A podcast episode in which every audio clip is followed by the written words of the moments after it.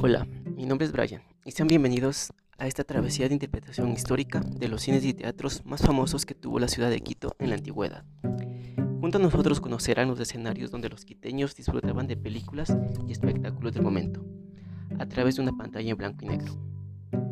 Es durante las primeras décadas del siglo XX donde el arte cinematográfico tomó mayor relevancia. El cine Hollywood, el Teatro Capitol, Teatro Variedades, Cine Pichincha y Bolívar fueron algunos de los llamados fábricas de sueños de la capital ecuatoriana, que brindaron décadas de entretenimiento a varias generaciones. Actualmente algunos fueron transformados por motivos comerciales o se convirtieron en templos religiosos, pero otros no corrieron con la misma suerte y permanecen cerrados, olvidados y en el peor de los casos, estos han desaparecido. Esto es precisamente lo que iremos tratando en cada capítulo de este podcast, analizando cada uno de los casos desde una perspectiva histórica, es decir, desde su aparición hasta su estado el día de hoy, especialmente en los que ocupaban un espacio en el centro histórico de la ciudad. Así que acompáñenos en este recorrido.